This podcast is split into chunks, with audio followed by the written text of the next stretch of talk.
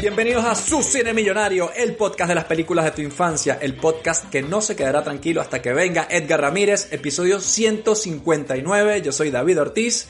Como siempre me acompaña el señor Roberto Domínguez. Hola, buenas noches, vampíricas noches. Vengo de tomarme una copita de, de sangre ahí de algún vagabundo. ¿De cogido yo. No, no. Es que, es que, es que yo soy más exquisito. He atrapado hoy a un vagabundo por la calle y le, Oh. le escurrí un poco ahí la sangre. Robert cuando estaba en vida le daba Oreos con pasta de dientes y ahora que es un vampiro les toma la sangre. Toma de verdad. sangre, que- que- También vía microondas desde Bogotá, el señor Luis Acuña. que- Vengo a despertarme así, de sacar, abrir el ataúd. Mm, En mis sábanas de Recién levantado. Mi cama, mi cama de satín. Bueno, como pueden escuchar, estamos bien vampíricos esta semana porque estamos dando inicio a nuestro ciclo de películas de vampiros. Y la película esta semana se las trae, ¿no? Yo creo que es una de, de las pelis de la infancia. Tiene mangotes, tiene niñas vampiras, es histórica, podemos hablar de Nueva Orleans. Bueno, Entrevista con el vampiro es la película de esta semana. De verdad, no te puedes perder el episodio, pero por favor, antes de empezar y hablar de eso, síguenos en las redes sociales. Somos arroba Cinemillonario Podcast en Instagram. Si nos sigues por ahí durante la semana, vamos a tener imágenes de la película, vamos a tener behind the scenes. En los stories estamos haciendo encuestas, fotos vergonzosas de algunos de nosotros, están apareciendo por ahí también. Poco a poco vamos creciendo más ahí en esa red social. Lo mismo en Facebook, somos arroba Cine Millonario Podcast por ahí, un poco lo mismo, ¿no? Para que nos vayamos preparando, ¿no? Para que cuando llegue el viernes estemos listos para escuchar el episodio. Y también somos arroba Cine Millonario en Twitter. Aquí también es importantísimo, por favor, que nos sigas y nos des retweet a todo lo que podemos, ponemos. Y si eres tan amable y etiquetas al pana Edgar Ramírez en alguna de nuestras publicaciones, estamos seguros que le vamos a llegar a él, él va a conocer de nosotros y, y bueno, le vamos a tener aquí así pasándole la mano por la vela así y será uno de los momentos más clave de nuestra vida cuando nos ocurra, pero solo puede hacer eso si, si nos ayudas en Twitter. También somos Cine Millonario Podcast en Apple Podcast. Ahí es importante si tienes iPhone que le dejas la aplicación de podcast, nos busques por ahí en el buscador, te suscribas a nuestro podcast y también por favor le des una review positiva a su cine millonario y le des 5 estrellas también nos ayuda muchísimo a llegar al dominio mundial como quería hacerle Stat pero imagínate que viene Luis Edgar Ramírez y no tenemos ni una copita de sangre que darle vamos a quedar muy mal ¿qué podemos hacer con eso? No tenemos ni las ratas para poder agarrar la, la sangre así. No, mira, yo estaba pensando y un- una casa, coño, quizás no, quizás un pequeño castillo lo que, deberíamos, lo que necesitamos nosotros. ¿no? Un castillito chiquito. O sea, no tiene que ser el gran castillo. ¿no? no, no, cualquier castillo me vale Cualquier castillo, 15, 20 habitaciones es suficiente. O sea, claro, exacto Este, catacumba tiene que tener importante Ah, no, importantísimo, importantísimo, porque ¿dónde vamos a dormir en los ataúdes? O sea, tiene que ser unas catacumbas. Este, bueno, y para eso, coño, suscríbanse al Patreon. Así podemos, estamos más cerca de llegar a nuestro castillo en Andorra. Eso es lo que necesitamos nosotros. Entonces, ahí. Este carajo sí son, dirá la gente. O sea, no se conforma con Andorra, tienen que tener un castillo. Eh, ya hemos dicho que- para qué, ya hemos dicho Pero para qué. eh, un castillo suena como una vaina así increíble, pero eh, un castillito tampoco es gran cosa, ¿sabes? Además en Europa Y además hay- no es una cosa que ellos nos van a dar de gratis, porque ellos van a recibir algo a cambio también. ¿no? Claro, claro, tenemos episodios especiales, episodios temáticos, episodios, episodios donde desnudamos nuestro corazón, como en el episodio de los- las películas que más nos han hecho llorar. Imagínate.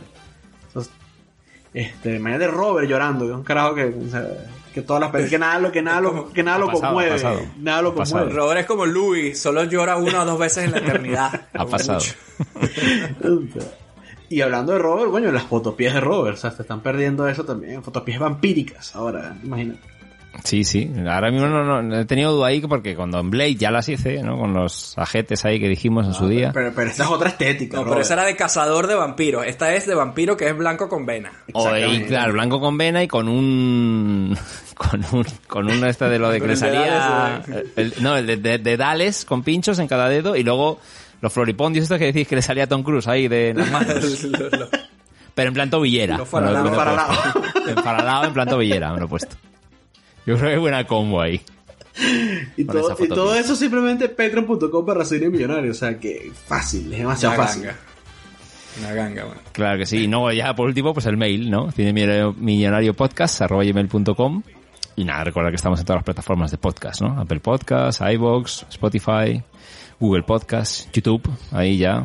Y bien, bueno, buenos talk shows en YouTube que nos marcamos. Así que nada, poco a poco vamos creciendo. Estamos ya cerquita de llegar a los mil suscriptores. Eso es, eso es. Ayúdanos a eso también. Síguenos por ahí por YouTube, suscríbete. Y nada, doy por iniciado el ciclo vampírico aquí en su cine millonario con la sangrienta película esta semana. Se hacía esperar, ¿eh? Entrevista con el vampiro.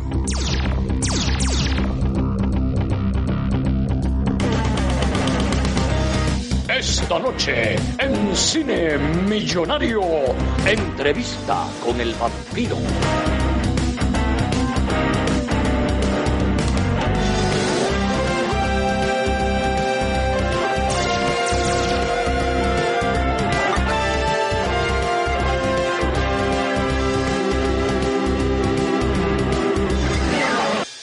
How do you say we get started? Want me to tell you the story of my life? I'll tell you my story. I'll tell you all of it. Gee, how? I'm flesh and blood, but not human. I haven't been human for 200 years. From the novel by Anne Rice. From Neil Jordan, the director of The Crying Game. I've come to answer your prayers. Life has no meaning anymore, does it? His name is Lestat. But what if I could give it back to you? Pluck out the pain and give you another life. One you could never imagine. I can see you lying on a bed of satin. He chose one man. He gave him infinite power, eternal life, and a daughter who would be forever young. This is the only real evil left. And then he took the light of day.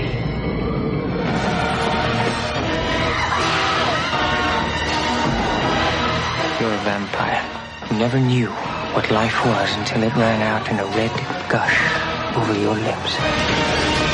Oh, I can't stand this any longer. You made us what we are, didn't you? God kills indiscriminately, and so shall we. You like dying? You condemn me to hell! Monster. One happy family. Take her, Louis.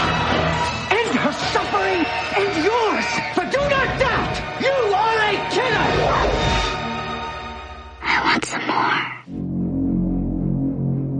Tom Cruise, Brad Pitt, Stephen Ray, Antonio Banderas, Kirsten Dunst, and Christian Slater. Interview with the Vampire. Bueno, muchachos, llegó el día, finalmente. Yo sé que aquí Luis nos va a matar porque, coño, ¿cómo es posible que hayamos tardado tanto en hacer esta película? O sea, ya estaba a punto él de renunciar a este podcast si no lo hacíamos. Estaba a punto. en mi contrato estaba que, que tenemos que hacer esta película. Eso y el ciclo homenaje a Josh Whedon, ¿no? Que es también. Claro, ¿o no? claro. O ya no. No, bueno, Bueno, yo, creo, no sé, yo creo que ya, pero, yo creo que ya no, pero Ya fue, ya menos, fue, ¿no? menos mal que no, o sea, más bien. De hecho, Pero esta película de verdad que se hacía mucho, se hacía esperar y, y yo casi que tengo ganas de echarme así para atrás y que sea Luis que hable aquí toda la hora. Así, ¿qué, qué- qué te pareció la película? Las novelas, las novelas. Yo espero que también nos metan las en el, novelas, en el Riceverse. Ahí que nos meta Claro, Luis también por ahí. claro. que Wow. sí, claro que sí. Mucho, mucho de que hablar esta semana en su cine millonario, dando por inicio nuestro ciclo vampírico. Vamos a hacer tres películas de vampiros. Eh, si no sabes cuáles son las que vienen, bueno, a lo mejor te vas a sorprender de, de cómo va la cosa, pero teníamos que empezar por entrevista por el vampiro, así que yo no voy a dilatar esto más. Y vamos directamente con la ronda de la nostalgia. La ronda de la nostalgia. Y nos trasladamos al año 1994. Vamos a empezar por Luis. Yo no sé por qué siento como si esto fuese tu cumpleaños. Una cosa así. A- el niño Jesús, aquí el niño Jesús. Él es el, el, el, el- el niño Luis, es el que manda hoy. Y dinos tú, ¿cómo viste tú, Luis, esta peli por primera vez? ¿Qué recuerdos tienes? Coño, no recuerdo cuando la vi por primera vez porque la vi tantas veces que ya que lo tengo borrado. De hecho, recuerdo haberlo visto en mi casa en Margarita, recuerdo haberlo visto en, en Caracas, lo recuerdo haberlo visto en, en Maracaibo. Este, sí me acuerdo una vez, marico, no sé si tú te acuerdas de eso, que fuimos a, Block- a Blockbuster y alquilamos esta, eh, Drácula de Bram Stoker y, y creo que Asesinos por Naturaleza y una mierda, y una mierda así fue la que, que alquilamos, pero, pero además alquilamos como mierdero de películas, pero me acuerdo que estaban estas dos. Mierda. Un buen trío, Dos un buen cosas. trío ahí. Éramos unos niños muy maduros, por lo que parece. Sí, sí, sí. O, o nos metíamos en cosas ahí de adultos. Y por otro lado, ese hijo de puta que nos alquilaba estas películas, que estaba que nos ahí. esas películas. y que nadie, bueno, porque yo creo que, no, yo creo que es que íbamos con, con adultos y adultos responsables a alquilar las películas, me parece. ¿eh? Así que Sí, bueno, no sé. claro, porque no íbamos solos, nos llevaban. nos llevaban, sí. Muchachitos, alquilen lo que ustedes quieran. Y luego uno venía con eso y, y es verdad que ni mi madre ni tu padre decía, esta mierda que es. Nunca nos decían que no. No, había chequeo, había chequeo luego. A ver habéis No, traído ahí. No, no. Bueno, mi papá sí, pero porque las veía él después. Bueno, O sea, sí, pero sí. no, no por, no, no en plan, "Mm, déjame ver qué están, qué contenido está consumiendo mi hijo y sus amigos aquí. Sí. Marico, mira, me, me ha hecho recordar, perdona que te interrumpa, pero me ha hecho recordar una anécdota en el videocolor Yamin de las Mercedes. Ahí vendían de todo, alquilaban de todo también de películas y tenían una sección mm, bastante buena de películas japonesas, anime y una mini sección de hentai Ah, sí. bastante robusta, ¿no? Sí, sí, sí, sí. Entonces, La, la, la portada de la película era una vaina así, bueno, sabes, ¿no? Tentáculos, vainas así raras. Pero decía una- un disclaimer así súper grande que decía, absolutely not for children. y yo me acuerdo que alquilé esa vaina, no me acuerdo con quién había ido, creo que con mi mamá. Y ella está pagando la vaina y ve la portada, que la portada es evidentemente una vaina medio porno. El tipo del videoclub se la queda viendo a ella como que "Esto está bien que lo alquiles. Y yo la veo a mi mamá y le digo, es que estas películas japonesas es demasiado violenta, entonces tanta violencia que tiene que ponen este, esta cosa aquí de advertencia, pero tú sabes que yo esto lo puedo ver, ¿no? Bueno, dale, hijo. Y obviamente era esa como que con seis películas más así barajeadas. Claro, claro. Y aparte, en, en, en, en Yamin y en Blockbuster, tú no te llevabas la película con la carátula, sino que te llevabas la película con una carátula genérica de... Sí, azul del- o del color que fuera, ¿no? Entonces ahí también se prestaba para que uno contrabandeara vainas que no... La vida del pajero en los 90 era bien complicada. Vainas que no... voy a decir aquí. Bueno, pero ni... Epa, epa, ni Interventas con el vampiro, ni Drácula, ni Asesinos por Naturaleza dan papaja, sea, Depende de lo turbio que uno quiera ser, ¿no? Pero no sé, sí. Pero bueno, total es que eh, sí, esta peli, esta peli de, de, de pana que desde que la primera vez que la vi me encantó. Eh, la, vi, la vi en, la tenía en DVD, la vi, la he visto en, HD varias veces, en Blu-ray también la, la llegué a tener. O sea, esta es una peli de mis pelis favoritas. Y, y creo que me atrapó en parte que no era una película de terror, ¿no?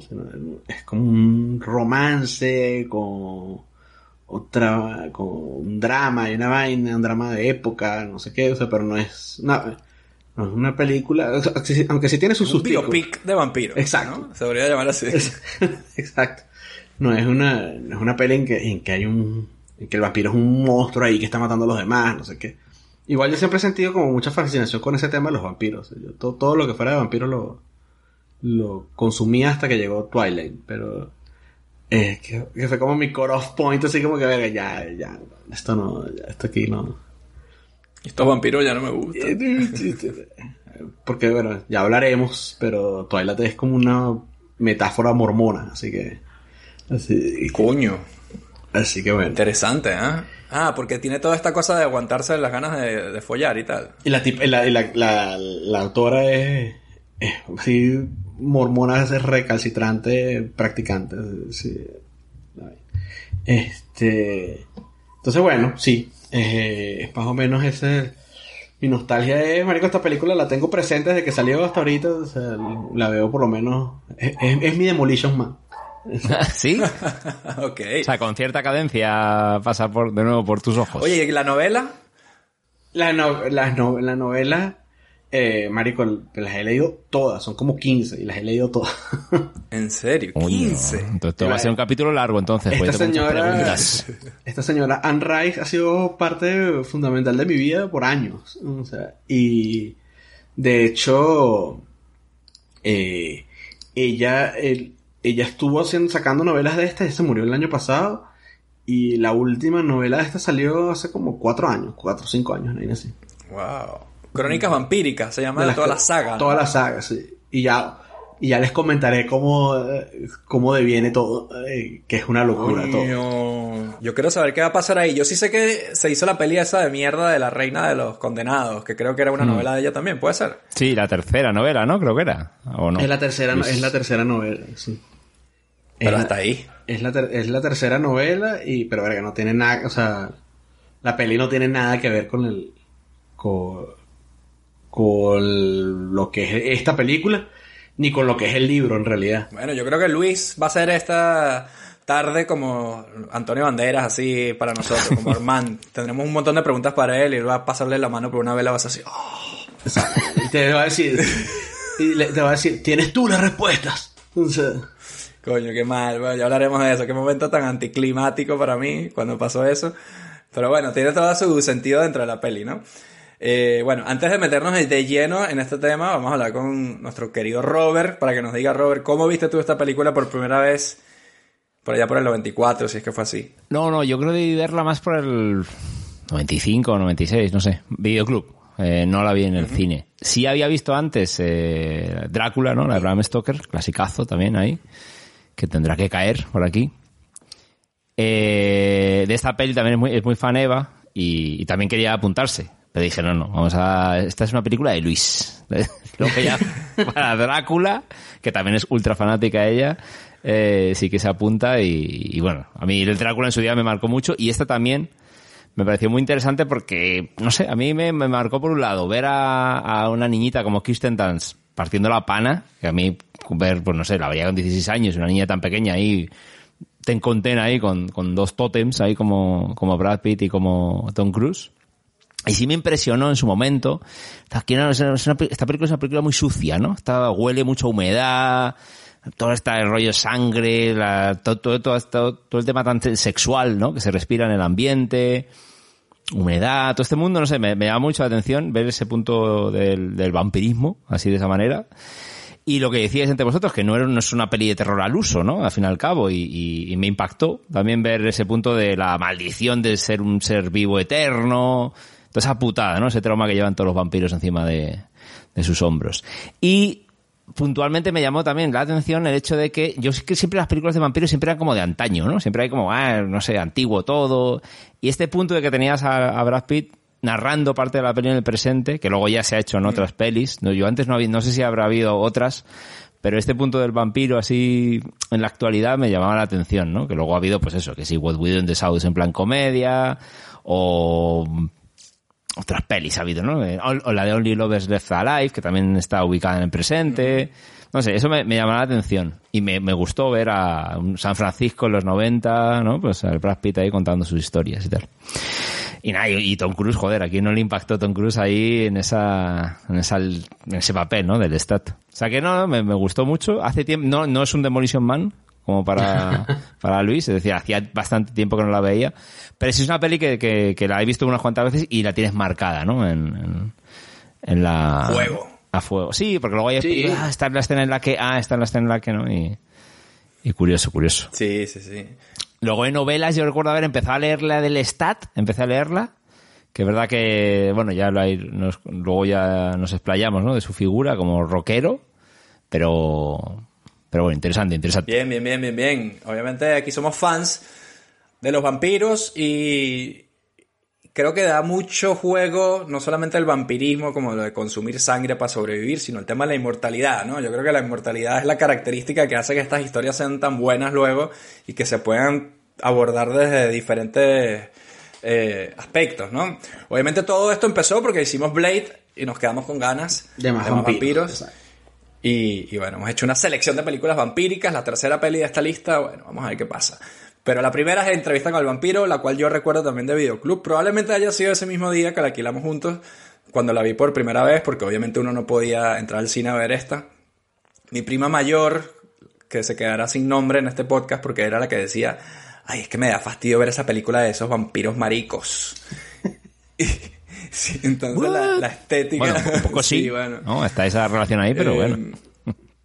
Claro, pero incluso ese tema es lo que le hace interesante, ¿no? Claro, claro, claro. Esa, sí, esa sí, sí, lectura, sí. ¿no? Y, y, y de hecho, ahora que ahora vi- volviéndola a ver, o sea, los, los últimos veces que las he visto, pienso que, que, que fueron recatados con el tema, porque pudieron Es evidente, sí, es, es Ah, sí. evidente lo que, lo que, esa trama subyacente de esas relaciones que tienen ellos, pero es verdad que yo, bueno, yo tenía, yo también tenía, una- ya hablaremos de la peli, pero yo tenía una pregunta de que lo que no vemos es que si estos vampiros follan o no. Ese es un aspecto de sus vidas, así sea en- entre ellos o con las tipas o como sea, pero es verdad que ese aspecto de la vida de los vampiros, entre toda su vida de autoindulgencias y de pasarlo bien, nunca se ve la parte de follar, lo cual es, podemos, bueno, especular bastante con eso nosotros, ¿no?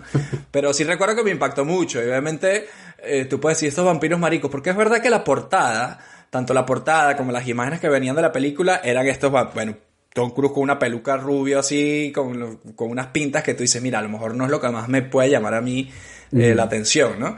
Pero, pero bueno, además uno después que jugó Castlevania, Castlevania. Symphony of the Night, ahí se van a Lucart, si a Lucart lo puede llevar bien, porque de Tom Cruise Y, no, ¿no? y bueno, también está el, el- el- de hecho la portada, la portada verdad es, es, es la estatua así con, eh, como asomadito y la parte donde está Claudia en el banquito y con el farol, es como que, un poquito, que recuerda un poquito al, a, a mí me recuerda por lo menos un poquito al exorcista esa ese, ese plano. Este, pero además en, en el año 94, marico, Tom Cruise, en- o sea, era la mega estrella y Brad Pitt estaba apuntando a que iba a ser el... Yo creo que ese mismo año, yo, yo recuerdo un año, y creo que es ese, de, de haber visto coñazo películas de Brad Pitt al mismo tiempo, ¿sabes? o sea, como que Bueno, el, sí, Leyendas de Pasión. como que el bicho se hizo famoso y, y, y- y se hicieron un mierdero de películas con él y, y, y era en plan, bueno, si sale Brad Pitt vamos a verla. O sea, así que... De hecho, el personaje de Leyendas de Pasión no, en el 94 igual. Y casi que parece el mismo personaje que se murió y se convirtió en vampiro. Se murió y ¿no? se convirtió en Es- es vampiro, El mismo sí. pibe ahí. sí, sí. Y es, la, misma- es el mismo año. En ese mismo año estrena las dos pelis. Pero es verdad que las características de, de, de Brad, eh, de, de Brad Pitt en este, en este caso, vale, que está guapísimo el tipo, pero es un vampiro. Entonces tiene las uñas largas, se le ven venas en la cara, está pálido. O sea, es lo que nos pasaba con los premios del Mangote de Oro cuando hizo Seven, que no se lo dimos porque el tipo estaba muy chocado, muy, muy herido, muy, bueno, pasando por una mala fase. Y aquí a lo mejor podría pasar lo mismo, ¿no? O sea, que yo creo que el de Leyendas de Pasión puede ser el estándar de Brad Pitt de Gana, los 90 gana. todavía, ¿no? Sí, sí. Gana ahí, ¿no? Yo creo que este año debería estar nominado dos veces, uno por esta película y uno por Leyenda de Pasión y ganar por Leyenda de Pasión, ¿sabes? A mí sí me recuerdo de esta peli, la- bueno, la peli me impactó mucho, es verdad que, bueno, todas esas pintas, la portada, la, imagen que podía tener uno de la peli es una cosa y cuando uno la ve es otra, porque la historia es demasiado buena, o sea, historia interesantísima, te atrapa en todo momento. O sea, el mito del vampiro, aquí de verdad que Anne Rice se sale porque te lo ves de otra óptica que no necesariamente la has tenido que conocer, ¿no? Eh, y también me gustaba mucho esta idea de del bio, o sea, lo que decíamos, ¿no? Como el biopic, como que, Sí, tal cual. que te cuenten la historia desde que te convirtieron en vampiro y cómo pasan los años y, y- y te imaginas qué significa ser vampiro, lo bueno, lo malo. Eh, entonces, bueno, hablemos propiamente ya de la película. Ah, sí recuerdo también que en televisión española, curiosamente, Robert, cuando yo era un niño, cuando salió esta peli, pasaban este programa, no sé si, cómo se llamaba, creo que eran los, dos, los fines de semana, que era este programa de cine. El que de Garci. un mini documental. De qué grande es el Eh, cine. No, ¿o era esto, o el cine que viene o algo de, de Ok. cosas de, de películas que iban a salir. Sí, sí, y salían cortecitos de esta peli y por, pusieron la escena de la obra esa de teatro de los vampiros cuando desnudan Ajá. a la tipa y se Sí, la comen. jodida, Ese era la- el clip que ponían de esa peli. Así, pero que sí, por la mañana. Yo era mierda. Bueno, por la mañana para uno, pero en España ya era... Claro, para ellos a lo mejor Ya era tarde, ¿no? las 7 de la Claro. noche por ahí. Y sí recuerdo que me impactó mucho como que, wow, o sea, creo que fue el primer desnudo frontal que vi en mi vida en una película, creo que fue con esto, ¿no? Pero no podía dejar de decirlo y ahora sí hablemos directamente de la película esta Hablemos. semana en su cine millonario, entrevista con el vampiro. Eh, bueno, Luis, te cedo a ti el testigo aquí para, para que nos cuentes la, la breve sinopsis de esta peli y luego ya avanzamos, ¿vale? Eh, bueno, la breve sinopsis Está la historia de Louis de Point du Lac, que es el, el- el- el protagonista del libro y el protagonista de la película, Brad Pitt, contando cómo es su vida desde que el- en Nueva Orleans, el hecho aparte, eh, tenía, era, tenía una plantación con esclavos y toda la vaina, y, y cómo cambia su vida después que muere su mujer y lo consigue el- y lo consigue el estatus y lo convierte que es Tom Cruise y lo convierte en vampiro y de ahí para adelante mm, rollos de pareja y familiares realmente ¿no? Cambur y peo. Exactamente Eh, Son una familia al final. Son una familia, pero familia al final, ¿no? son una familia y, y él y Lestat son pareja pero también luego como que el Louis y Claudia también son como pareja también o sea un dato aquí Yo creo que son compañeros de viaje, ¿no? Que es un poco lo que quiere buscar, ¿no? Supongo, es lo que le pasa a esto. El- Porque hablamos de afrontar la eternidad, ¿no? Que yo el Stat le convierte porque busca un compañero de, de viaje. Y habrá ese medio enamoramiento, pero...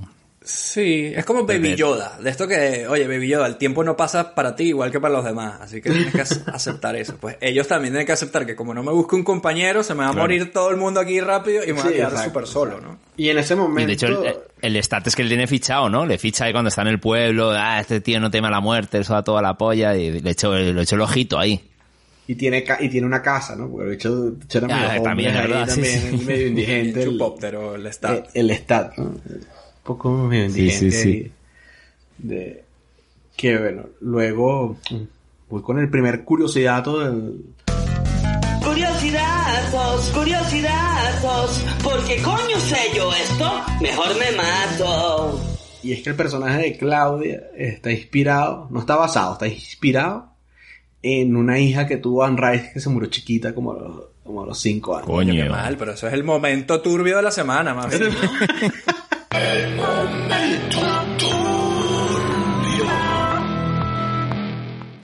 Luego yo te lanzo otro momento turbio, entonces. Pero sí, sí, jodido eso. En el, en el libro, de hecho, es más pequeña. En el libro tiene ocho años, algo así, siete. Cinco años he leído yo por cinco ahí, años en por el ahí, IMDb. sí, sí, Qué hardcore, coño, pero eso sí que es un pecado convertir a un niño de 5 años. A mí me recordaba a, a Cosette, la de los em, Miserables. Ajá. Ah, Una pequeña niña de esta época, así las pintas, era una, es una pobre niñita desvalida. Cuando, cuando la vemos por primera vez antes de convertirse, te da toda la pena. La pobre abrazando a su madre muerta, así, muerta de tuberculosis, una mierda así. Di- diciéndole que se despierta, no, mamá, despiértate. Y la mamá, esto es podrido. Coño, y luego el puto Tom Cruise ahí le está bailando con el cadáver de su madre ahí, en esa misma escena. Para meterle un poquito de chiste a esa zona. Qué, qué momentazo, ¿eh? Sí, sí. Sí, sí, Es sí, que sí. Tom Cruise es el comic relief de esta película, no se nos olvide. Sí, no, tiene Mucho- todo. muchos tiene momentos. todo. O sea, eh, a mí me encanta, de, de momentos de comic relief, me encanta cuando se está quemando la, la, la hacienda esa, la finca. Y el carajo en- y Luis está así como echado en la vaina, así como Ah, que, sí. "Ajá, me va a quemar. Y entra el tipo así como, perfect, perfect. Ah, Vas a quemar la casa ahí, ¿qué es Todo lo que tirado. tenemos? Estás tirando por tierra. Montaste un show en esta vaina, montaste un show, ya estarás contento con Y el la mierda así, que llamas así cayéndose la vaina. Y el chulo joder, ¡ah! El Luis le dice una y dice, bueno, después hablamos de eso y se lo lleva cargado. Eso es buenísimo. Esa dinámica me encanta. Porque es verdad que el, el, el, el stat, como él ya lo ha vivido, entonces él ya sabe que vale, este es como que el berrinche de los 10 años de ser vampiro. A los 10 años de ser vampiro ya uno se pone, ay, no que me gusta. Entonces es como que cállate, ya supera lo que luego ya verás que, Exactamente, exactamente. que la cosa va a terminar gustándote. exactamente. Pero es verdad que en el caso de Brad Pitt, a, a Louis, ¿no? Nunca acaba de, de asumir, ¿no? La condición de, Eh, de pero por vampiro, ejemplo, ¿no? por ejemplo, y en, en- en la película le hacen como un, o sea, está como nombrado, pero no queda del todo explicado que después de que convierten a Claudia, Louis no vuelve a, a- a- a matar ratas, sino empieza a matar gente. Sí, Sí. sí, recordemos que él hay un momento donde empieza a consumir sangre de, de animales cuando se da cuenta que no tiene por qué consumir humanos. Eh, pero hay un momento donde el Stat está con, con Claudia así, creo, en las rodillas, algo así, le dice, oye, ¿tú sabías que Louis antes comía gallinas? ¡Ah! Y se ríen de él. Y, y, en serio, Louis, ¿tú comías gallinas? Y el, y el otro como, bueno, eso fue hace mucho tiempo.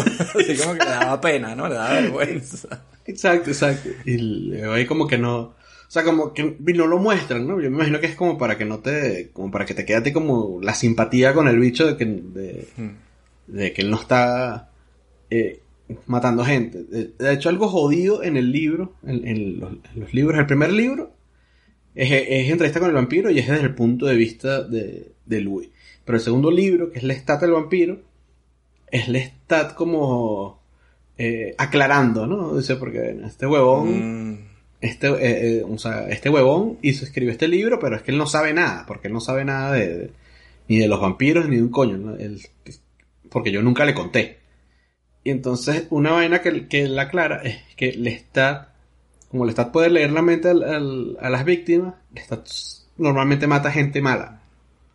Ajá. Y él le dice que le saben más delicioso si son gente mala y tal. Y en cambio Louis, como no sabe leerle la mente a la gente, mata indiscriminadamente. O sea, mata al primer huevón que se le atraviese y ya está. O sea, Sí, lo que le tire el hambre, ¿no? Ahí en ese momento. exactamente. Entonces ahí queda como que... Entonces al final, ¿quién es como más... ¿Quién es más bueno? O sea, el... Louis... Lestat es mejor. Lestat, yo sería... Yo si fuera un vampiro, yo creo que sería como Lestat. Yo esa... Pero tú no puedes elegir tener el poder de leer la mente, que es la putada, ¿no? Te convierten, ahora lee la mente, cuando le dice, léele la mente a ese pibe. Y yo, coño, mira, le va a enseñar. Y luego, ay, no puedo. Ah, bueno, jódete, que no todos pueden. es como mierda, Claro, qué yo mal, pensé que a lo mejor era una cosa que se desarrollaba con el tiempo, no Claro. en cuanto a que lo pudieses tener o no de por vida. Bueno, un poquito con el Unrise Verse aquí de, en el lore. Ajá, vamos, vamos, desempaca. de, de- de la vaina. Porque el lore es, el, el- el lore es mezclado, ¿no? O sea, eh, hay cosas buenas, hay cosas, hay cosas que son como, "Mierda, ¿qué te pasó, muchacha? Este, una cosa de, o sea, por ejemplo, los vampiros no follan. Te respondo, o sea, estos vampiros no follan. Ah, ya me jodiste. Eso lo he Tienen la leído por ahí, sí, sí. Tienen la capacidad de follar, o sea, pero no, lo- pero no lo hacen porque lo de, lo de Para, huevo. se- exacto. Se- eh, tomar Es un sangre. desperdicio de sangre, ¿no? Que se te vaya toda esa sangre para abajo es un desperdicio de sangre, a lo mejor. Oye, eso- yo- yo no- eso no- lo hace. era como que no tienen la apetencia, ¿no? Algo así, no, Sí, no lo que- sienten, están como como, que- muertos por dentro en ese sentido. Nunca No, es dicho. como que, el, como que el placer de tomar sangre es tan intenso que el, el de follar no, no se le compara, entonces no lo hace. O sea, Por eso dicen lo de la comida te va a dar asco, el vino no te va a... Eh, exacto. va a saber a cenizas. Es como que... Y follar va a ser una cosa asquerosa. Es como que... Bueno, exacto, exacto. esa es tu opinión. Lestat. tienen, sí son muy, muy sensuales, ¿no? O sea, si les gusta eh, o sea, acariciarse, besarse. Y luego cuando en vez de tirar lo que hacen es que se, se beben sangre uno del otro.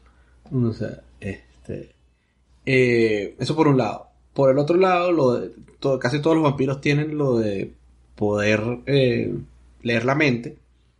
No se puede leer la mente, o sea, si tú, si Lestat y Louis no se pueden leer la mente entre sí porque entre creador y, creador no se puede leer, no se puede leer la mente, esa es parte del, parte del lore.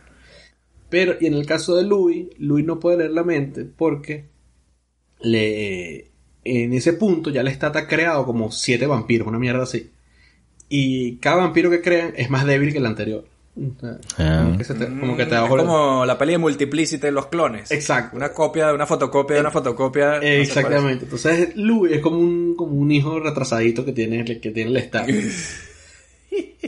o sea, en- cuál es. Y Claudia, Cla- Claudia es, ¿no? sí. Claudia, ella, como es tan niña, tan pequeña, ella tampoco puede convertir, ¿no? Ella lo dice, no tengo suficiente poder para convertir. a- Ella no puede convertir a- convertir. Ella en el libro intenta convertir a unos niños. Y entonces tiene como un. Pero no me acuerdo exactamente qué es lo que. Si, si, si los llega a convertir y tiene como unos, un séquito ahí de carajitos vampiros o, o, ese era como su sueño. No, me no, no lo tengo. No lo tengo tan fresco. Pero sí. Pero no, pero a un adulto no puede convertirlo. No, no, no lo logra. No tiene suficiente sangre para eso. Bueno, bueno, pueden escuchar lo que están aquí. Ustedes quieren saber de entrevista con el vampiro. Bueno, siéntense ahí, que ahora que tenemos a Luis aquí dándolo todo, van a saber los detalles. Al- alto fan, mira, ahí, ahí te pasé por el WhatsApp una foto mía frente a la casa de Anne Rice para que te las muestres a, a nuestros queridos Ah, coño. A nuestros queridos oyentes. Que, que falleció el año pasado fue. El Con año 80 pasado, años, sí. he, he visto por ahí. Que llegó ahí. Bueno, llegó mayor. Estas cosas hay que. Sí, sí, de hecho, lo chimbo ahí es que no, no alcanzó a ver la serie que están haciendo de, de entrevista con el vampiro. Eso he visto que AMC, ¿no? Están produciendo una serie. Entrevista con el vampiro ahora.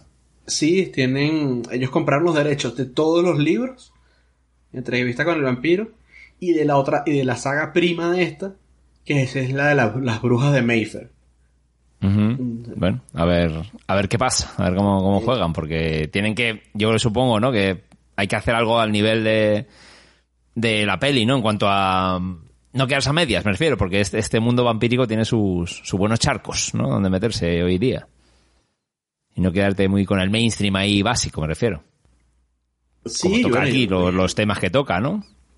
Yo Está me- yendo como que a la fuente, ¿no? Esta tipa es... Bueno, no sé, Luis, ¿tú qué opinas? Pero ella es la autoridad en estos temas vampíricos. ¿O, o qué otra autora dirías tú? ¿O autor dirías No, yo creo que, o sea, yo creo que ella fue la que la, la que modernizó los- el tema de los vampiros y los trajo y, y los trajo de vuelta al mainstream. Yo creo que en el momento que sale la novela, que la novela es como del 1980, una vaina así, este, ya los vampiros estaban, ya no había interés en, los- en, en- en este tema porque como que ya, o sea, le dio el giro que necesitaba la vaina para, para revitalizarla y de hecho muchos eh, eh, cosas que han venido después beben de ahí de de, de Anne Rice.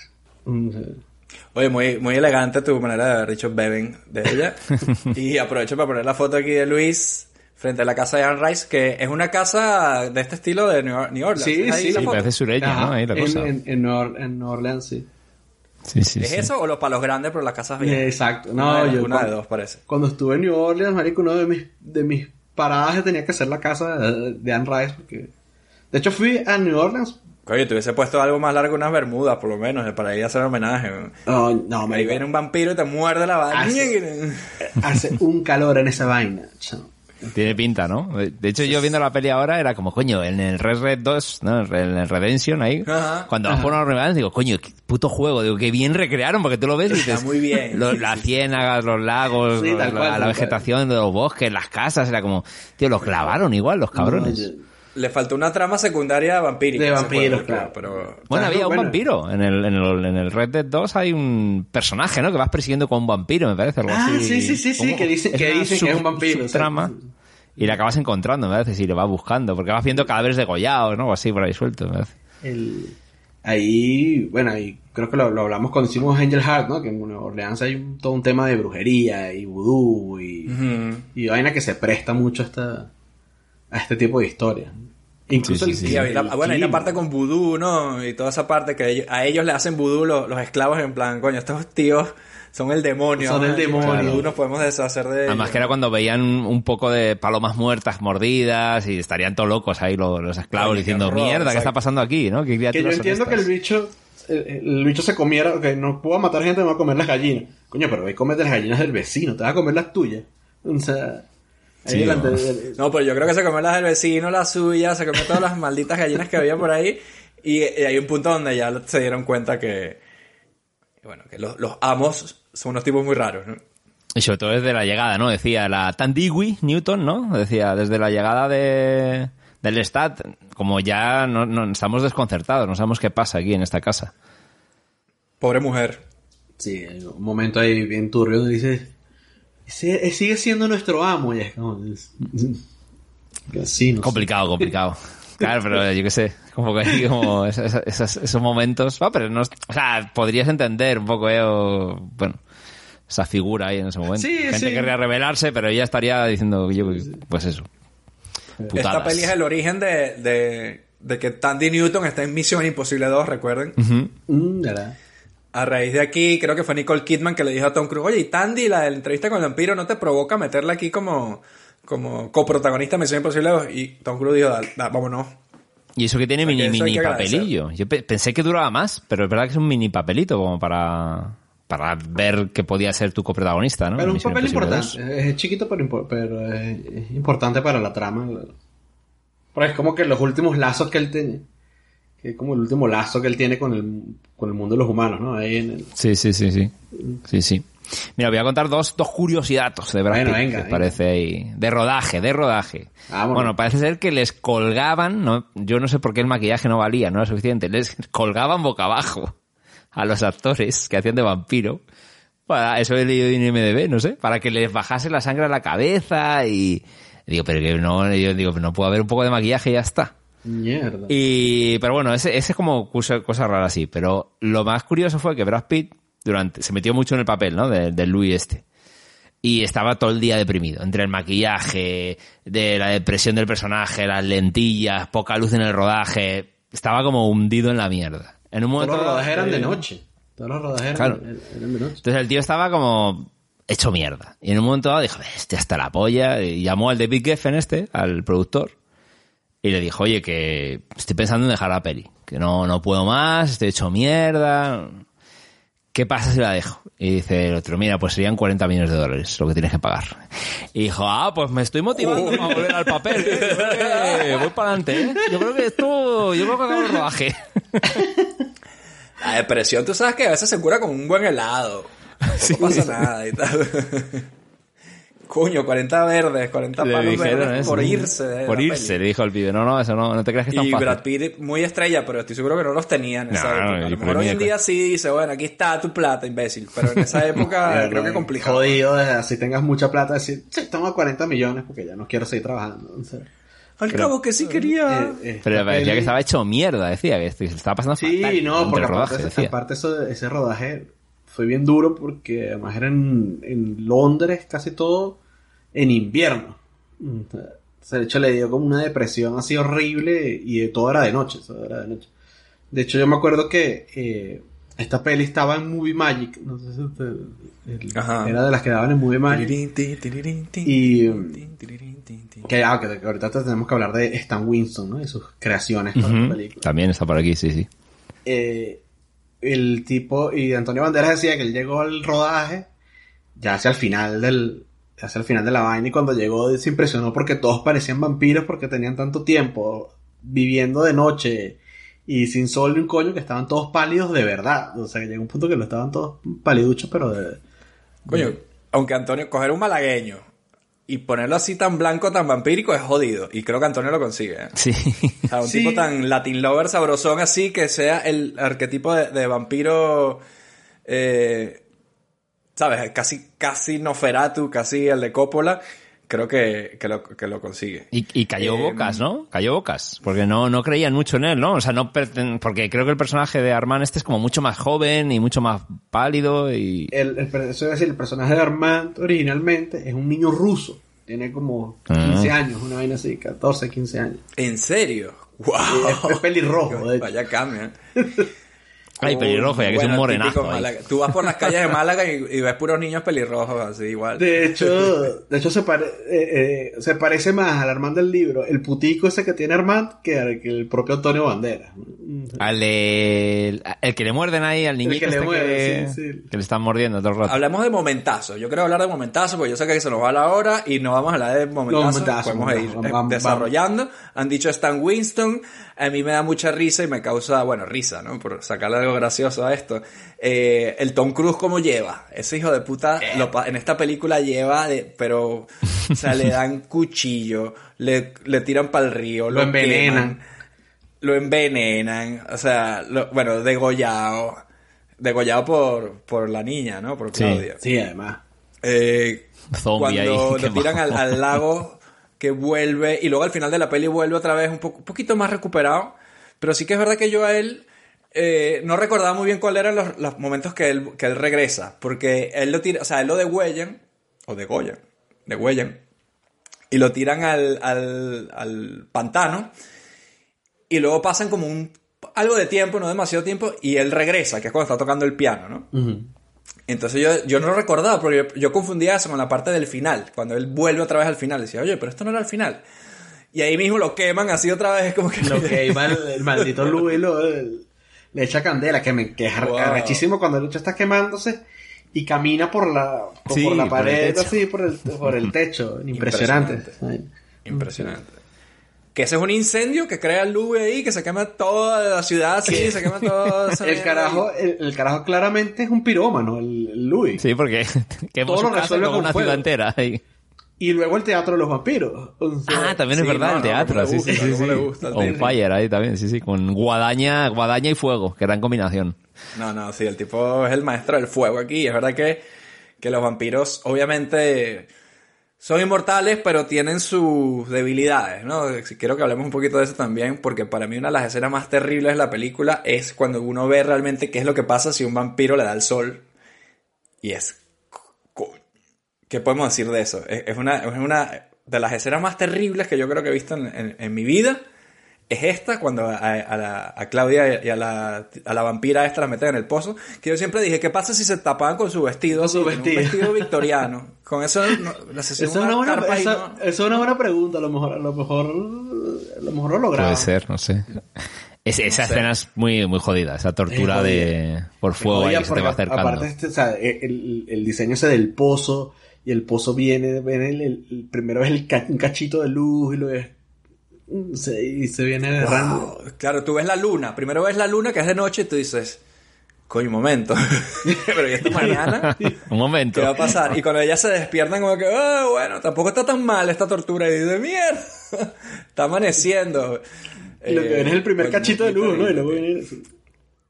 Y ya luego... Muy y el- terrible, muy terrible. Y cuando lo, cuando lo ve, cuando entra Louis a la vaina y, lo- y las ve a las dos abrazadas en una estatua de Coño, sí, cenizas. sí. Tipo como en Pompeya, ¿no? Algo así, ¿no? Eh, parece esa onda. Del volcán en Pompeya ahí, como en- cuando encontraron abrazados a, Ajá, exacto, exacto. a gente ahí. Y luego la toca y la vaina se, des- y se deshace. así. Se deshace. ¿Te gusta nuestra piel blanca y ojos fieros? Bebe, me dijiste. ¿Tienes idea en lo que te convertirás? Lo malo es que tú no puedes ser malo. Y no voy a sufrir esto durante más tiempo. No me obligues a esto. ¡No quiero! Tú hiciste eso conmigo. Me arrebataste de los brazos de mi madre, Louis, como monstruo de un cuento de hadas. Y ahora lloras. No lloras por lo que hiciste conmigo. ¡Obséquiamela, Louis! ¡Obséquiamela antes de abandonarme! Me parece bien cruel como pasa eso, porque los hechos se dan así. La niña Claudia le, le dice, mira, ¿tú te quieres quedar con Armand, con Antonio Banderas? Bueno, quédate con él, haz lo que tú quieras. Pero yo necesito una compañera también y me la vas a crear. Y después de que la convence y crean a la tipa, no pasan ni 10 segundos cuando vienen los vampiros malos. ¡Eh, vamos a matarte! Esa pobre mujer no disfrutó ser vampira ni 5 segundos. El tipo todavía estaba ahí pasando el guayabo de, de- de haber tenido que hacer eso acostado así, en el que me encanta ese plano, marico, del bicho acostado con el pelo largo así hacia abajo. Y, y Claudia está aquí arriba y lo besa. Este... Yo, yo recuerdo en las entrevistas, Luis, que a Kirsten, cuando ella era niña todavía, las entrevistas para esta película, esto de behind the scenes y tal, y, y le preguntaban por eso. Bueno, ¿y qué, qué se siente? Besaste a Brad Pitt, que es el tipo más... Horrible, ¿sabes? El mangote mayor de, de esta época. Y ella decía como que, bueno, me da demasiada vergüenza, fue un momento muy incómodo, pero bueno, Brad fue muy bueno conmigo y tal. Y claro, tú veías eso siendo un niño y ella era una niña también, y obviamente luego ya Kirsten Dunst ella- nominada es como de la edad de nosotros. ¿no? Y luego, luego, luego lo ha dicho a posteriori, ha dicho, mira, yo tenía 12 años, el tío 30. O sea, me estás- y era como me sentí súper incómoda. ¿Qué Claro. me estás contando? Preguntándome esa mierda. ¿Sabes? Claro, O sea, ¿no? De hecho, pero ella se ha dicho que, que, que menos mal que fue con Brad Pitt porque Brad Pitt de pana que fue súper bueno con ella, que, él- que en, las, en las escenas estas donde ellos tienen que estar acostados, aparte tienen esas escenas que tienen que, tienen que estar acostados en el ataúd, Que dormían en el ataúd juntos, es verdad. en el, en el ataúd y vaina, que Brad Pitt entre escenas lo que hacía era echarle chistes, eh, hacer payasadas y vaina para que la tipa fuera Pues claro, una niñita de 11 años, 10 años, bueno, vamos a meter... Yo, de adulto, me metes en un ataúd, me cago vivo. Y aparte la, la intensidad de actoral de rodaje, que es que, es que tenía escenas de estar en ten con ten incluso más arriba de, de nivel de acting, que para una niña de 12 años es jodido. O sea, estar la ahí escena esa del, on del- fire.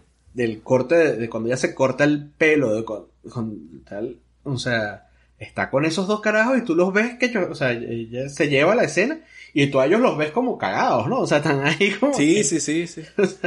Como que coño, sí, obviamente todos son actuaciones muy potentes, pero ella no solo la aguanta, sino que le está formando un lío a, A los otros a dos. Tom Cruise y Sí, al sí. otro, a Tom Cruise cuando le da con la navaja así que, Ajá, le corta sí. la, que le corta la cara, corta la cara. con una cara de, mira, es que te mato, ¿sabes? Y dices, jodido, "Wow". sí, sí. Claro, es que no, ella no es una niña en realidad, es una cosa muy turbia, porque sí es una niña, porque si te haces vampiro a esa edad, entiendo que psicológicamente puedes madurar, ¿no? Tu Sí, cuerpo pero- no, pero- pero tampoco eres un adulto. Claro. Por muchos años que pasen, ¿no? Yo creo que te quedas ahí en ese punto medio de que quieres jugar con muñecas todavía, tienes 100 años y cosas así, es oscura. y, y igual que Brad Pitt pues o sea Brad Pitt lo, lo convierte en esa edad y sigue siendo un veinteañero para siempre o sea nunca va a ser un anciano eh, o sea nunca va a ser un vampiro así todo eh, sabio y vaina porque es, Sí. o sea, es- porque es como que tú te quedas como que un poco en el, en el hasta donde llegaste, ¿no? Pero la experiencia al final sí que la debes asumir, ¿no? En plan psicológicamente hablando, ¿no? De alguna manera, ¿no? De alguna manera, pero, ahí. pero al mismo tiempo, pero parte de hacerse viejo también es que te fallen los ojos, que ya los músculos no te den para lo mismo que te daban antes, que te duelen las piernas, que, que no te, que cuando te tengas que agachar tengas que pensar si te agachas o no te agachas. Tengo que amarrarme los zapatos, mira. Mm. ¿Qué es lo peor que puede pasar? Yo creo que puedo llegar a la casa así. no quiero que me duela la espalda. Pero es como en la peli esta de la de Jim Jarmus, ¿no? Que juegan muy bien ahí el hecho del paso del tiempo también, de una pareja que llevan tropecientos mil años juntos y cómo manejan cada uno lo que, lo que pudieron ser o no, o adaptarse a nuevos tiempos. No, o sea, sí, o sea, o- obviamente sí te la, sí te la metes, pero no tienes como esa experiencia de, de vejez humana, ¿no? O sea, Hmm. eres Sí, viejo, pero más te- te- ve- tienes- vejez psicológica, ¿no? Más, más que un 20 años, de cuerpo, claro. Y ella, cuando ella eh, pide, no, pide a esta madre, ¿no? Ella como que pide una compañera, que yo lo entendí como que ella quiere una madre. Que era esta mujer, la que acabamos de hablar ahora, que ella había perdido a su hija y ella quería una hija que no muriera, ¿no? Parecía un trato Sí. Que podía tener sentido para esta persona que quedó trastornada por esa pérdida, ¿no? Pero eh, la relación que ella buscaba era como madre e hija, ¿no? Tener, tener una madre, ¿no? Era lo que quería. O sea, ella seguía teniendo Sí, esa necesidad porque- porque... seguía siendo un poco niña también, ¿no? Claro, sí, pero sí. ella además, o sea, ella no se podía quedar sola, o sea, ella, por más vampira que fuera, de cara a los demás, él tampoco podía estar... Y eso lo dicen, ¿no? Creo que se lo dicen, no durará mucho porque en el fondo es una niña en este mundo, ¿no? Eh, y eso era un contra. Necesitaba una especie de protección adulta, por así decirlo. Pero no solamente es el contra, es el motivo para matarla que tiene Antonio Banderas. Sí, Es como que eso no es natural y entre los vampiros no vamos a aceptar que esa niña haya existido, entonces vamos a matarla. Y a la otra también, no sé por qué coño la mataron a la otra que de, de gratis. de- murió de gratis. Nunca entendí por qué. La verdad que esa secta daba mucho asquete, ¿eh? Mucho asquete, esa, se- se- se- secta vampírica, ¿no? Eh, como Ay, cansinos los ahí. odio, tío. Sí, los sí, sí, odio. sí. Empezando por el vampiro payaso el este. Steven Ría ese, güey. Qué mal me caen estos, vampiros de, de. Antonio Banderas. Son vampiros jugando a ser humanos, jugando a ser vampiros. No te puedes fiar de esa gente. Que a él se lo trae, a él se lo trae Neil Jordan de, de The Crying Game, ¿no? El, el- él es el protagonista en The Crying Mm. Game. El juego de las No me lágrimas. gustó, no me gustó. Oscar, mejor actor. O sea, mejor guion. Le ganó esa peli. O sea, porque hay una cosa. Ellos van a donde, hablemos de, de la parte de Armand, de Antonio Banderas. Después de que Louis aparentemente muere, ellos se van a Europa porque están buscando respuestas, ¿no? Porque quién nos creó, si hay más vampiros, cuál es nuestro origen, cuál es nuestro propósito también, ¿no? Y bueno, después de mucho buscar, se consiguen con Armand, que es Antonio Banderas, y él le da la tarjeta y le dice, bueno, ven, ven para que veas qué hacemos nosotros. Ah, bueno, mira, hay más vampiros. Y tenían esta obra de teatro, creo que era en París, ¿no? sí, en París. donde bueno, hacían su show, pero luego se comían gente y él vivía en las catacumbas, él le, explica que, que, bueno, eso es como el, el show que montan ellos para sobrevivir y tal, pero las preguntas que tiene Brad Pitt reales de quién, quiénes somos, por qué existimos y tal, si, eh, somos hijos del Satanás o Dios o algo de eso, este tipo no tiene la respuesta. No tiene la respuesta. Entonces es un, un anticlímax un poco también, respuesta. Para mí, no sé cuándo No, lo vi. porque- Mm. para- porque- bueno, pero tiene sentido, ¿no? O sea, en parte es eso, ¿no? No tener las respuestas es, o sea, en, el, en, en la serie, a lo largo del tiempo, terminan dando unas respuestas y las respuestas son una mierda. Entonces es preferible que no tengan las Ah, sí, respuestas. también. Porque te iba a decir, porque el Armand tiene 400 años, pero a lo mejor la reina de los condenados tendrá, será egipcia o así, o... Eh, la reina de los condenados, bueno, hablemos un poquito de la reina del- del- de la reina de los Pero condenados. uh, justo hablando de eso, él dice que tiene 400 años y que, que él sepa, él es el vampiro más viejo que hay. también está Pero él nunca dice, y a mí me creó Pepito. Yo entendí ahí cuando la vi en su día que él se hizo vampiro él mismo, algo así, sin, sin Sí, intervención de no, otro porque él vampiro no- anterior. Porque él no, di- él no dice, pero no. no. Eh, Es mentira. eh, eh, de hecho, Armand era un putico en, en- en el, en el libro, lo trataba como que en un burdel en, en Rusia. Y otro vampiro es el que lo el, el que se lo lleva. convierte. Lo convierte, uno que se llama Marius, que sale en la, en la Reina de los Condenados. Que en, la, que en el libro de carajo, Marius, imagínate al magneto del cómic, ¿no? Un carajo alto, con el pelo largo así, frondoso, eh, amarillo, y en la película pusieron un viejo calvo medio... ¿Por qué? Pero ni siquiera calvo así pelón, sino de estos calvo que tienes como que tiene que aquí y aquí arriba, como que no tiene mucho y no sé qué. o sea, eh, es que esa película es una mierda. La película- Sí, no, Esa, pel- esa Nunca película, la he visto, pero tengo entendido que es de las peores esa pelis que película de hecho estaba engavetada y no iba a salir. sea, él estaba, o sea, la Ah, terminaron. pues se murió la, la y se murió esta. Alilla y dijeron, mmm, platica, platica. Igual hay taquilla. O sea, Se hicieron la peli y vieron lo mala que era y dijeron, esto no se puede sacar. esto no se puede sacar, esta mierda, esto es- esta mierda, engaveta esa vaina, engaveta esa mierda. Y cuando, y, y cuando se murió Alilla dijeron, coño, pero al final tampoco es que tan Homenaje, mal, homenaje. tan mal". Un homenaje, un homenaje en vida. O sea, post-mortem, ahí. Que él viene aparte y, y lo mismo pasa con, con Lestat Lestat sale es el protagonista de La Reina de los Condenados y es un tipo pelo negro así Sí. todo blanco Es el marido de Charlize Theron, ese pibe, el, el actor este, sí. creo. No sé O lo era, o lo fue, no sé si fueron, fue un pareja seguro, no sé si siguieron hoy día. no sé qué vaina Townsend se llama Pero un pibe, sí, Pero- ese Towson, es verdad. pero Sí, sí, sí. la película la película es chimbísima la película es esa eh, Nisman Rice dijo que era una mierda porque ojo Anne Rice cuando dijeron que, que Tom Cruise iba a ser Lestat ella dijo que no O sea, de hecho sacó, eh, incluso sacó un comunicado en el New York Times, marico, página completa diciendo que no. Y ella quería que fuera el tipo este Julian Sanz, Julian Sanz, no me suena El hermano de Alejandro Sanz. el, hermano- el hermano de Alejandro Sanz. Este, es un actor ahí, no sé si hay una peli que se llama, yo lo recuerdo de una peli que se llama Warlock, una vaina así. Ok. eh, que ella quería que fuera él. Y después cuando dijeron que era Tom Cruise, ella propuso que si a, a John Malkovich, a, al tipo este, el de Robocop, eh, ¿cómo es que se llama el? Peter Weller. Ajá. Ajá. Eh, Wow, pero extra- extrañas elecciones, ¿no? Es que ella cuando, cuando, cuando escribió el libro tenía en mente a Richard Hauer, he leído. Entonces a lo mejor, claro, no es Tom Cruise, o sea, algo más rubio, a lo mejor Julian Sí. Sanz este es esa onda. A Jeremy Irons también lo propuso. Y Jeremy dijo que no, porque estaba hasta la polla de... Dice, no, donde haya que maquillarme mucho, no contéis conmigo.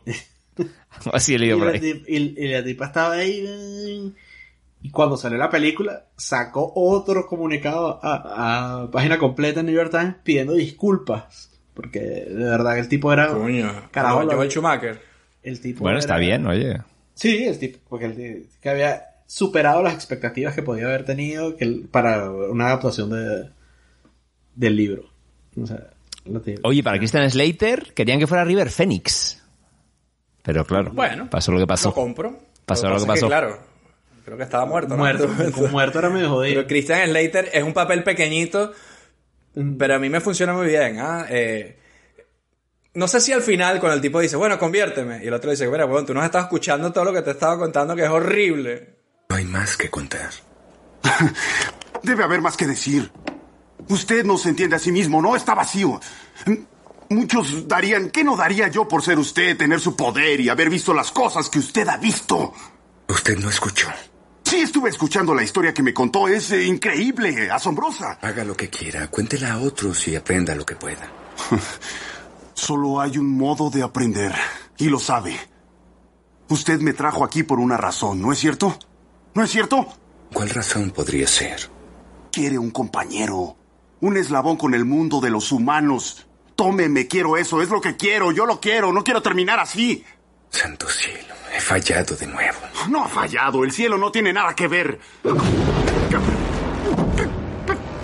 ¿Le agrada esto? ¿Quiere ser alimento de inmortales? ¿Quiere fallecer? ¡Basta! Pero eso es lo que más me, eso es lo que más me gusta del personaje, esa parte, ¿eh? Eso es lo que más me gusta. tipo, sí, sí, he escuchado, no me importa, conviérteme. Escucha- sí, he escuchado, Dale, se escucha dale. de puta Muerte. madre. Pero aparte, porque aparte esa era como mi reacción cuando estaba chamo, cuando, y todavía, yo creo, ¿eh? O sea, cuando estaba chamo era así, sí, es una sufridera, pero se escucha divertido también. La vida normal también. Yo le diría, y yo voy a ser el primer vampiro que folle, ya vas a ver. Porque yo creo que eso es por el... un- eso es lo guapo, yo creo, de esta peli, que toca el tema este del ser humano, ¿no? Que yo es como, mira, cuéntame todas las mierdas. Yo no lo haré así. A mí no me va a pasar eso que dices tú, ¿no? Ese punto del ser humano de, de eh, que hasta que no sufres en tus carnes la mierda, crees que vas a ser diferente a alguien, en este caso como Brad Pitt, mucho más experimentado que te está diciendo lo malo de ser inmortal, ¿no? Por un lado, no vas a comer ni beber nunca. Por otro lado, vas a ver cómo es el PlayStation 10. Creo que está... eh, está jodido la decisión. No, no, diga, no sé si es fácil, pero es para pensarse. A él, a él en los libros también lo convierten, pero lo convierte en eh, Harmant, el que lo convierte a- a- al personaje de Christian Slater. Y luego prosigue, por ejemplo, Louis, el de Brad Pitt y el Christian Slater en los libros siguen por ahí. ¿Tienen sus historias en paralelo o no? Eh, el, este Christian Slater que se llama Daniel. eh, mm, tiene, o sea, lo nombran bastante, pero no, no tiene un libro que sea, que sea donde él sea el protagonista. Y a Louis lo relegan un montón, lo re- lo relegan un, un montón hasta como el libro 8, una verga así, que se llama Merrick, que, es, eh, se, que ahí se cruza con la otra saga esta que de, de las brujas de Mayfair, que hay una bruja que es hija de... es como de esta familia Mayfair, pero con los esclavos, entonces como un... eh, como mestiza y no sé qué, y están tratando de exorcizar el espíritu de Claudia. Es, el- es lo que pasa en ese... Cuño, qué interesante, porque Claudia tiene que volver. En ese- sí, hay un libro, es hay que- un libro donde vuelve Claudia, para leerme esa mierda. No, marico, o sea, vuelve, vuelve como fantasma, pero no sale así mucho, no sé, el tipo la está atormentando. Y al final, al final de ese libro, porque que- el, el peo con el reino de los condenados y, y- y la saga en adelante, es que en la reina de los condenados está al personaje que hace Alilla, que se llama Kasha, es como la primera vampiro que hay, que surgió en la época, era una, reina en Egipto, una vaina así. Y, y en la medida que van pasando los años, los vampiros se van haciendo como más fuertes, se van haciendo como más blancos y más fuertes. Y, o sea, al final ya pueden volar y pueden explotar vainas con los ojos y pueden hacer un poco de vaina. Louis no, porque Louis se negaba. eh, y Lestat cuando bebe de la sangre de, de Akasha se agarra también todos estos superpoderes prácticamente de, de vampiro. Pero una cosa, porque Robert decía que, que Alía, o la reina de los condenados, es una vampira mucho más milenaria, de- pero que viene de otra época así... De Egipto, ha dicho, ¿no? Creo. De Egipto, ¿no? Del antiguo Egipto. De incluso, Y ese- pero del antiguo Egipto incluso antes de las pirámides. O sea, Es como Apocalipsis, el de X-Men. Hay más... Ajá, como el una primer vaina mutante, así. ¿no? Así. Una, una vaina así, una vaina así. Y este personaje de, de esta reina, en principio, en esta línea temporal de la entrevista con el vampiro, está en algún lado, ¿no? Obviamente. Sí, lo que pasa es que en, en- que eso sí lo dice Armand en algún punto, dice, pero los- el mundo cambia, nosotros no cambiamos, los vampiros se vuelven locos y hacen, y, y hacen vainas locas, ¿no? O sea, algunos se suicidan, se ponen al sol, otros, se- hay, eh, otros ah, se entierran, y en el caso de Akasha, llega un punto que la dicha se volvió, se puso inmóvil y quedó como una estatua prácticamente. Ah. Y, y Lestat es, la, que- es el, que la, el que la despierta. Cuando, cuando tiene su fase rockera, eh, la tipa. Ah, con el la- sonido, ¿o cómo? Con, Ahí con con... la, con la música del Lestat se, se, se termina despertando. ¿Cómo que tiene su fase rockera? Me vas a tener que explicar eso. Ah, no, no, no. Sí, no, sí, cuenta, cuenta, Luis. Bueno, después de, eh, de- en Lestat del vampiro, cuando eh, el Lestat está, está echando su cuento, tú te das cuenta que el Lestat cuando llega al nuevo mundo, Lestat ya ha vivido un poco de vaina y sabe un montón de cosas del lore de los vampiros, ¿no? O sea, de, de, de dónde vienen, de por qué son así, de por qué tal. Este, porque se encuentra con este, con el, este Marius, que es el que creó Armand, que es el que en ese momento es el cuidador de, de Akasha, de la reina de los condenados. Ok. Entonces, y él ya ahí ha bebido de la sangre de ella y ya, y ya ahí puede volar y puede hacer un poco de vaina. Pero él, después de que pasa todo el pedo con, con Claudia y con, y con Louis, en el libro, él, eh, ellos se enteran de que ellos lo habían intentado matar, es porque Lestat llega a París. Lestat se aparece es en París, a los carajos. Pero él no quería que mataran a Claudia. Y cuando matan a Claudia, el carajo se le da la locura y termina enterrándose él mismo, se entierra en un cementerio como por 100 años. eh, Queda enterrado, está como harto de la vida. Ah, que son 100 años para eso, son como 5 minutos para uno. Así como, bueno, vamos a... Ah, una, una siestica. Un sueñecito, un sueñecito. Una siestica. Una siestica. Entonces, él cuando él se levanta, cuando él decide levantarse, porque está todo este peo del- de, de, O sea, porque ellos están como enterrados, pero están como conscientes y pueden escuchar las vainas, los pensamientos de la gente alrededor, no sé qué tal. Entonces, cuando él él como que termina enterándose de, de que este libro ha, ha triunfado. Y, o sea, el libro de entrevista con el vampiro existe dentro del universo de, Mm. de la, de la vaina.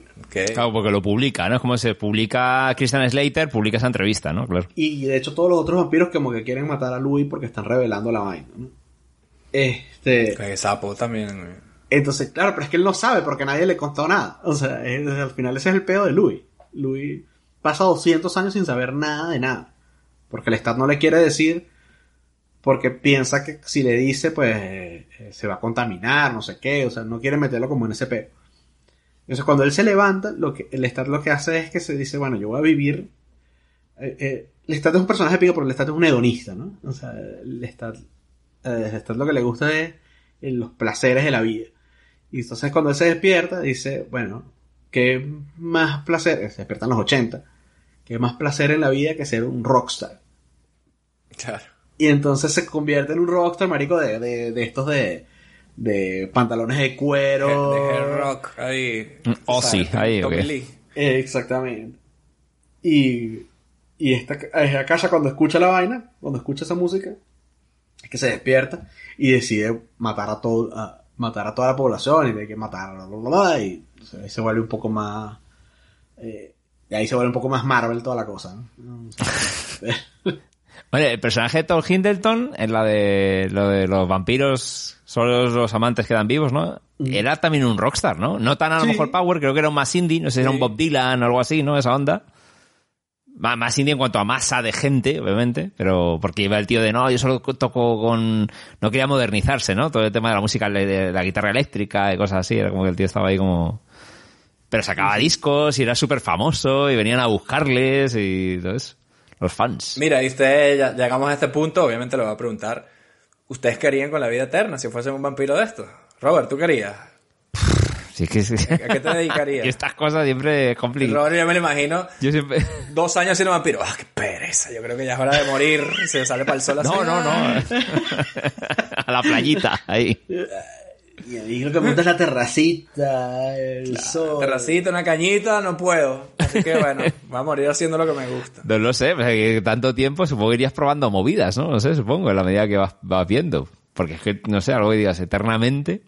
Es verdad que está, está bien, entiendo la parte, creo yo, que como persona que aunque te das con la gente, pero está bien buscar compañeros, eh, tiene sentido, ¿no? No estar solo. O sea, es verdad que tendrías que buscar un poco de, de parranda de vez en cuando, porque si no, verás solo, solo, solo, es jodido estar eterno todo el es rato. un poco lo que dice, es un poco lo que dice Aburrido, Armando, alguien que te conecte con la nueva época, o sea, cuando, cuando hay un cambio de, de paradigma, cuando hay un cambio de época, necesitas a alguien que te conecte con eso. Porque si Eso tú- está muy bien, ese discurso que le. O sea, su ahí motivo a mí me gustó. en el medio Para no ser un boomer, ¿no? Un boomer, que alguien que te Claro. conecte, ¿no? No, sino que, exacto, de verdad, pero aparte de ser boomer es como el tema de, de- de que no entiendo nada, o sea, no, no- la sensibilidad de esta época y la estética es otra. Necesito a alguien que me, que me lleve a eso. Pues eso fue en el 1870. Eh, eh, cuando- y el carajo tiene 400 años, weón, o sea, estamos hablando de... Sí, carajo, sí. empezando el Renacimiento, o sea, terminando la, la Edad Media y empezando el Claro. Renacimiento. weón. Coño, pues hablando de Louis, justo lo vi el otro día el especial nuevo de Louis C.K. y el tipo habla algo así, como que mira, ya cuando la gente está mayor, tiene que morirse para la mierda, porque nos están retrasando los demás. O sea, imagínate que no se muriera nadie. Y, y si hoy en día viene un tipo de, de, de los años 50 y, ay, no entiendo el ordenador, y es como que quita, coño. Imagínate si viniera alguien de hace 300 años, es que no funcionan. Hay que acabar con ellos, ¿sabes? Por eso están las cosas hechas como son, ¿no? Y sería un poco así, ¿no? Yo lo veo un poco, marico, sobre todo porque en- eh, a nosotros, eh, a la generación de no- nuestra, le tocó vivir muchos cambios al mismo tiempo de, para- de paradigma en, en- en nuestra vida, o sea, muy distintos a lo que les tocó a, o sea, a mis abuelos, por ejemplo, entre, entre que nos salió el teléfono y salió la televisión, marico, pasaron 30 años, o sea, este, y vainas así, en cambio nosotros... Pero sí, entre-. Sí, a nivel tecnológico sí, es verdad. entre, pero, es, pero esos cambios en la tecnología también han traído un montón de cambios sociales, ¿no? Sociales, sí, sí, sí. sí. Porque, eh, o sea, ya para una persona de la generación de mi papá, aceptar que hayan, que existan los gays, weón, ya es una vaina pff, que les huela el coco. Chico, me voy a tener que... Sí, sí. Yo me imagino al stat así bailando TikTok. así. seguro, marico. Eso Tiene que sería, hacer algo así, ¿no? seguro, seguro, otra, ¿no? seguro. Y, y luego, bueno, luego todos estos cambios sociales, marico, te los tienes que, te los, te, te los tienes que embutir. Así, o sea, es como que estás terminando de procesar uno cuando ya viene el otro. Te los tienes que embutir. Todos de una vez. Coñazos, ¿no? Entonces. Tienes que poner de tu parte. Si no, obviamente te pasa por encima, básicamente. Exacto, exacto. Y si no, si no te conviertes en un viejo boomer cagalitroso Claro. fastidioso, ¿no? O sea, Coño, acabo de poner la televisión digital terrestre, ya me viene con el Netflix ese, ¿qué es esto? No entiendo, ayúdeme. Esto va demasiado... Bueno, de hecho, que estoy volviendo demasiado a esa peli, pero la, la Tandy, no, no, la Tandy no, la Tilda Swinton, en la peli del Jim Jarmus esta, le echaba en cara, ella sí que se iba adaptando tecnológicamente al paso del tiempo y le echaba en cara al Tom Hiddleston este que era como, tío, te estás quedando en la mierda, no tienes ni puta idea de qué va el mundo, y otro, déjame a mí con mis vinilos. Y ella, ella sí que estaba adaptada perfectamente a, al mundo real. Sí, tal cual, tal sentido. cual. Al final, imagínate eso, ser carajo con unos valores del medioevo y de repente estás en siglo XIX en plena ilustración. Te tiene que volar la, las Marico, tetas. claro. ¿no? ¿Qué es eso? O sea, por más que lo hayas venido viendo gradualmente, ¿no? O sea, Claro, porque sí. Que son esos tobillos en la playa, vale, estamos locos aquí, yo no puedo vivir en un mundo así. En un mundo así. que- ¿Y, Lu- tú, Luis? Lu- Luis, te iba a decir, Luis, Luis, Luis, Yo- Luis. yo, marico, ¿Qué harías tú con la eternidad si fueras vampiro? si Yo te ofrecen lo de- ese negocio. Yo lo haría de lo del stat sin enterrarme nunca. O sea, sería el ledonista así. Haría, pasaría todo el día, marico, matando gente y, y probando vainas. Me da risa que a los, a los humanos los matan. Está muy bien hecha la peli, también quiere decir eso. Como, son como animales. O sea, la- las víctimas. Como que él, él le hace así, como los hipnotiza, o los agarran así como si fuese un conejo, así, ¿sabes? Son- se- se- no, se, no se sienten humanos cuando ellos los manipulan. De verdad que no sé si es actuación, cómo está hecho, pero la verdad que parecen comida, ¿sabes? Para La ellos. peli está hecha, o sea, muy bien hecha y, y- y- a pesar de que está todo sucio y todo da como calor y todo huele como feo porque están en ese pantano de mierda, las cosas son bonitas, o sea, el, el vestuario de los tipos es bonito. Sí. Eh, La iluminación de velas. Bueno, Sí. mírame este plano. Hay un plano de la película que es un cuadro. tío. Sí, al principio es eso, sí, sí. Matando a la tipa que si uno le está le muerde la muñeca y el otro está por otro lado, hay un trisoma ahí vampírico con las velas y tal. La verdad que la peli también funciona tan bien, yo creo, porque es una peli que está muy bien hecha. O sea, no respira esta cosa de, ay, Sí, son los sí, 90 y tal. Yo la veo muy en su sitio todo elegante, los movimientos de cámara, lo- los movimientos, de la- los momentos de transformación, con efectos que son normales, tampoco son un gran efecto digital, ¿no? Pero, por ejemplo, cuando se transforma Claudia en vampiro, que la cámara gira alrededor de ella y le salen los risitos. Y los reci- exacto, los Y le, y le salen los colmillos y tal. Es como algo muy sutil, pero está hecho increíble y funciona perfecto. Ayer la veía y decía, esta película no pa- pasa el- la prueba del tiempo, ¿no? Hay, hay algunas donde me parece que, que coge a veces es cuando les cambia el tono de la, de, de la piel, el efecto. O sea, que eso cuando ellos beben sangre, Cuando que beben, se- cuando beben sangre, que ¿no? se ponen como ahí por ponerme tiquismiqui, ¿no? O sea, por ponerme- Ah, Luis, vale, pero cancelado Luis, vale. Uno aquí dándole alas a, a la, su peli favorita y viene él y se las corta. ¿Qué mierda es por ponerme fastidioso. No, pero Y encima serías un Ay. vampiro hedonista, fuera eh, contigo. claro, sería como, sería como el stat así igualito, así, igualito. Tenés que ser un científico para estudiar las, curar las enfermedades en el mundo o algo así. No, tenés la que diga, ser. está loco.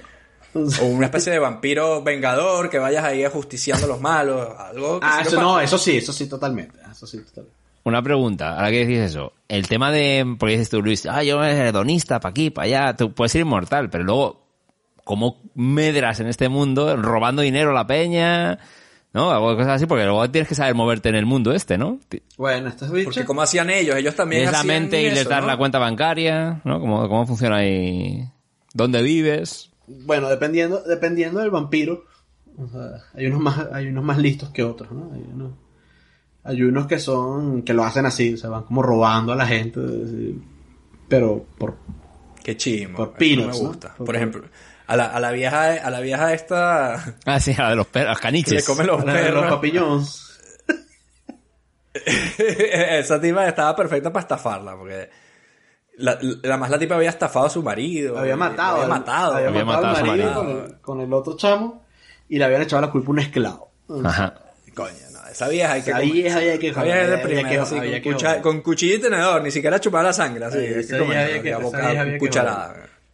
Pero, y luego están los vampiros como Lestat y Louis, que lo que hacen es que tienen como un. Van acumulando. O sea, Louis tenía plata. Tenía. Entonces lo que hacen que es como que ponen el dinero en una en unas cuentas y no sé qué mierda y luego se crean otra identidad y van, y van como heredando ellos mismos su, su, su propio dinero. Sí, Luis compró Bitcoin barato, estoy seguro. Seguro, puta. seguro. Y Lestat es la misma vaina. Lestat tiene, además Lestat tiene una conexión de arte así increíble y cosas así en, en los libros. Coño, la verdad que es... ¿Quién necesita follar ahora que lo pienso? Nada, yo quiero sí, yo firmo, yo quiero ser vampiro. ¿Qué más da? Imagínate Vámonos. esa mierda. Vamos para adelante. ¿Sabes qué haría yo? Que, para responder la pregunta que hice yo también, lo único que yo haría diferente, o lo único que no haría, es convertir a nadie. Porque siempre que conviertes a alguien te trae problemas. En todas estas películas siempre como que, ay, necesito un compañero. Vamos a convertir a Pepito. Y, y Pepito siempre te jode. Siempre tiene ambiciones, te quiere matar a ti, no le gustó luego la cosa. Es como, mira, yo no voy a convertir a nadie. Yo sí No, buscaría a alguien que ya estuviera convertido. Mm. ¿Sabes? No convertido porque Pero eso es te- secreto. Te va a joder. No, no, pero alguien que ya fuera, que ya estuviera, o sea, otro vampiro, pues. O sea, no. Claro, no- Oye, ¿estás solo? Nos hacemos compañía mutuamente. Exacto, algo así. exacto. O sea, debería ser mi mejor hay roommate. un van Tinder, van- vampiro Tinder. Eh, Seguro, mejor, seguro. Entonces, ese coño, no, ya no tienes que, entonces aparte no tienes que pasar tú por el tema de, de, explicarle cómo son las vainas, mira, es que tú, tú no puedes salir de día, la gente no puede saber, tienes que comer, la gente se come así, la gente se come así. No, sino que te consigues con un vampiro, y eres pana 100 años con esa persona y luego se vas por el coño. ¿sabes? Y luego, si no les gusta la vaina, pues cada quien toma su camino y si te he visto no te acuerdo. Eh, exactamente. No me acuerdo. Exactamente. Puede ser, puede ser. Coño, vale, qué buena película, entrevista con el vampiro que en su cine millonario. Los que nos están escuchando, yo creo que están bien satisfechos aquí, ¿no? Coño. Se han tomado sus buenos litritos de sangre. Tienen que tener la barriga llena. Yo no sé si nos queda mucho más de, de que hablar de la peli, así que creo que puede ser un buen momento para ir a nuestra escena favorita y conclusión, pues yo quiero escuchar la conclusión de Luis de entrevista con el vampiro del año 94. Así que cuéntanos, Luis. ¿Cuál es tu escena favorita? Mi escena favorita, coño, es que son tantas. Pero voy a escoger cuando Lestat aparece, eh, cuando llega del pantano y se pone a tocar el piano. Ajá. Cuando dice, not quite furioso. Eh, me, me Cuando encanta. le dice, marico. You've been a very bad girl.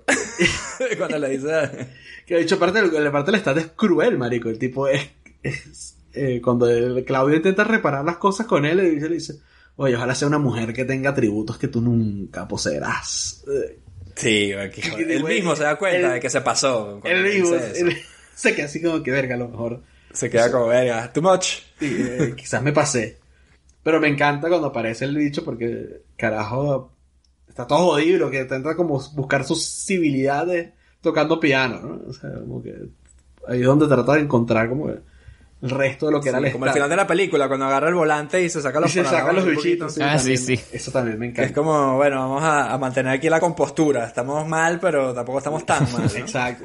Y cuando le preguntan en esa escena cómo sobrevive, está, está cachondo ahí en el, con la coña del lago, ¿no? Ah, sí, le dice, pero deje preguntarle al cocodrilo. Coño, pero, la culpa es de Louis, claro. Como Louis no sabe, tiene la info, Louis no sabe Claro. Que si tiras al tipo al lago se va a empezar a comer renacuajos hasta que Todo ahí. otra vez. Los lagos se comió.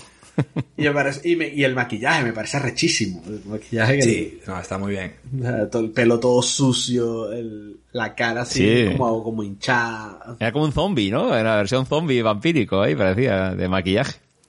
Pero preserva su belleza, a pesar de... Coño, no, mi conclusión es que esta película hay, que verla, chico, hay que verla. Si no te gustan los vampiros. Hay que tenerla, hay que poseerla. Exacto, ¿no? exacto. Comprarla.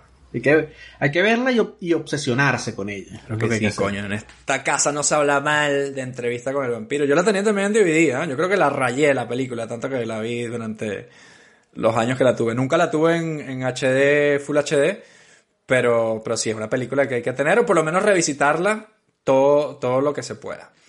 Bueno, Robert, cuéntanos tú, ¿cuál es tu escena favorita de entrevista con el vampiro? Ah, una cosa, antes de que la digas, porque yo tenía notado aquí un mini curiosidatillo, que yo no sé si ustedes lo sabían, pero yo vi a esta chica y dije, coño, ¿esta quién es? Cuando le- la que le muerde la teta, Ajá. Ajá. Ajá, que ¿quién pone es? esa expresión tan sexy dolor. Esa expresión no le recuerda a la cara que pone uno cuando se la folla Rudy, el del quinto elemento. Ella es la zafata del Ah, avión del ah, quinto sí. elemento. Coño. Coño. La que no puede resistirse a Chris Tucker. Fíjate, claro, tres años después, ¿no? En el 97, claro, no cambia mucho la cosa. Me recordé un poco a Rosario Dawson ahí, no sé por qué. Decía yo, me quiere sonar, pero no, digo, pero no es, pero es parecida. Un downgrade ahí, ¿no? Pasar de follarse a, a Brad Pitt, a, de- a Tom Cruise, a, a Chris Tucker. ¿no? You're gonna have to assume your individual position. I don't want one position, I want all positions. A, a Chris Tucker, bueno. Are you green? Are you green? Super green. Bueno, Robert, ¿cuál es tu escena favorita de entrevista con el vampiro? Pues mira, yo me voy a quedar con la de la de Kristen Dance, cuando se da cuenta de que no va a crecer, cuando se corta el pelo, cuando les monta todo el lío a, a Tom Cruise y a Brad Pitt. Me parece que tiene un nivel de intensidad brutal, lo maneja súper bien y, y ese punto de asumir la, la inmortalidad, la eternidad y, y el que te han, y sobre todo que ser consciente de que la obligaron a ello, ¿no? Ella no quería y de repente es como me, me habéis metido en esta movida y ese nivel de, de madurez que tiene ahí de, de asumirlo y de cómo se intenta rebelar contra la, la jugada, ¿no? Y que luego ya siembra, ¿no? La, la venganza con los niños envenenados y todo esto, ¿no? ¡Wow! Y el degollado. Es un gran momento. Cuando le dice, te tengo un regalo y te tengo estos gemelos aquí para que te los comas. Y se acuesta así, así cuando se, cuando se acuesta así como que ay, toda tierna, que hija puta. Es que ella tiene unos momentos de ternura muy buenos porque es el contraste entre ese depredador y esta niñita. Ups, hoy maté, maté gente, ups. Eh, es que como que te dan ganas de no regañar, que, que lo hace el stat, ¿no? Que lo la ve como que, ay, verdad, Claudio. otra Todo ese vez". montaje, marico, cuando, cuando le está le agarra la mano y dice, never in the house. Ahí también, el, cuando matan al Star, que la bicha le dice, viene la sangre, y entonces le dice, Louis, levántame. Ah, sí, sí, sí, sí. Qué, qué, qué, qué personajazo. La- ¿No la nominaron al Oscar o algo de eso? Coño, puede ser. Coño, no sé. Pero lo... nominaron, no sé. También me recordaba a Hit Girl, que el otro día vi Cass, tenía tiempo sin verla. Ajá. Y, y tiene esa onda de Chloe Grace, Grace Moretz ahí. No, esta película, marico, solo le nominaron para dirección de arte y original score. Mm. Y Pues tiene más cosas, sí, sí. ¿Cómo es posible que no haya que ganado? ahí, Pero ¿Cómo es posible que no haya ganado? darle un cachetón a alguien en esa ceremonia para que hubiese respeto por esta peli. Pero, pero ¿cómo es posible que no haya ganado dirección de arte, marico? A ver qué película ganó dirección de arte en, esa, en esta. Waterworld. La Chloe, ahora que dices eso, David, ahí, eh, luego hizo de vampira, ¿no? También, en la de la versión americana de Let Me In. O sea, que está Ah, bien ahí, verdad. bien traído ahí el paralelismo. The Madness of King George ganó de mejor dirección de arte. ¿Pero y qué película es esa? ¿Qué Esa película película? ni, no la conozco, no existe. ¿Qué es eso? A de su madre. Nunca la había escuchado nombrar, ¿eh? No, yo tampoco, weón. Es puto Oscar. What the fuck, weón. Bueno, Robert, ¿y recomiendas la peli? Claro, claro, sí, sí, recomendadísima, recomendadísima. Muy, muy interesante, muy grato de nuevo el visionado. Y nada, nada, juego muy bien con todo el, el universo vampírico, todo muy bien mezclado aquí. Muy, muy buena adaptación. Y recomiendo también, no sé si la habéis visto, Luis, otra peli de Neil Jordan, que hizo también de vampiros. la hace iba a nombrar y se me había olvidado. Sí, sí, sí, sí. sí. Byzantium, la vi en su día y está bien. También Ah, juega. Esa es con... La vi con... Sale la Saoirse Ronan esta, o como se Ajá, diga ese Saoirse nombre. Ronan Eso, y esta ¿cómo se tipa... Ge- Gemma Anterton. Ajá, se sí, sí. Está bien, está bien. Buenísima peli también. Sí, sí. Y toca también un poco temas similares, ¿no? Que están aquí sembrados. O sea que Sí, sí. Está Es curioso. de vampiros 100%. Bueno, voy yo con mi escena favorita. Yo sí quería decir esto, que esta película está, más allá de los vampiros, si te gustan o no, está tan bien hecha.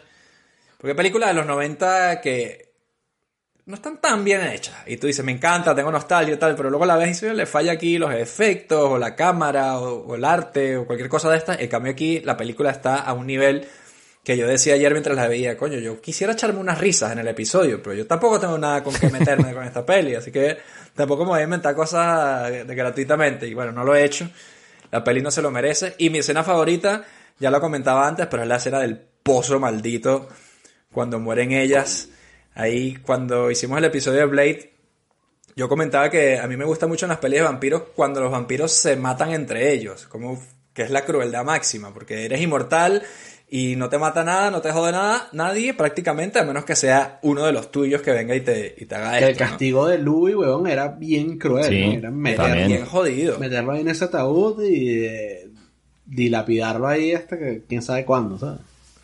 Pero una cosa, eso, ajá, y antes lo comentaba, eso fue Armand, eso fue Antonio Banderas, o sea, Antonio Banderas se hizo el loco, ¿no? Prácticamente. O sea, como que agarren a esta gente, porque luego él sa- lo saca. Lo salva, a Louis, ¿no? él lo salva, Lo sí. salva, ¿no? Sí, pero, sí. Y, pero eso no era bajo su- sus órdenes ni nada, todo, todo lo que pasó, ¿no? Pienso, que- o sea, en la película no lo no, no queda claro, pero yo pienso que sí. Yo pienso que esos bichos no hacían nada sin, sin la autorización. Sin al menos tener la autorización de Armand. O sea, Armand lo que quería era Por eso luego él dijo como que, ups, no las pude salvar, bueno, pero a ti sí. Era, Era sí, eso, exacto, yo creo que él- él- él lo que quería era sacarse del medio a, a Claudia, ¿sabes?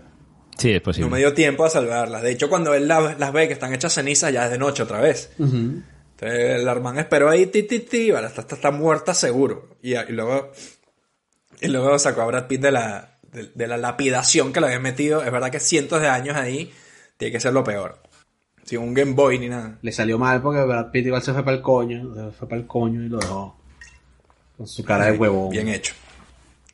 Y bien hecho que ha tenido que matarlo.